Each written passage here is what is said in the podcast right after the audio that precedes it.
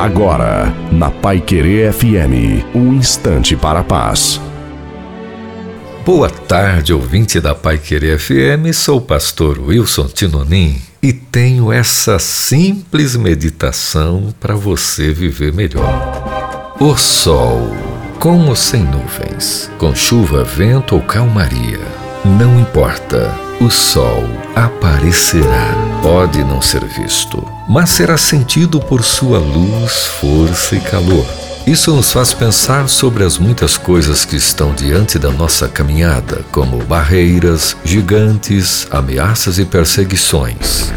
Mas, a exemplo do Sol, vamos nos manter acesos, isto é, confiantes na força de todo o poder e glória.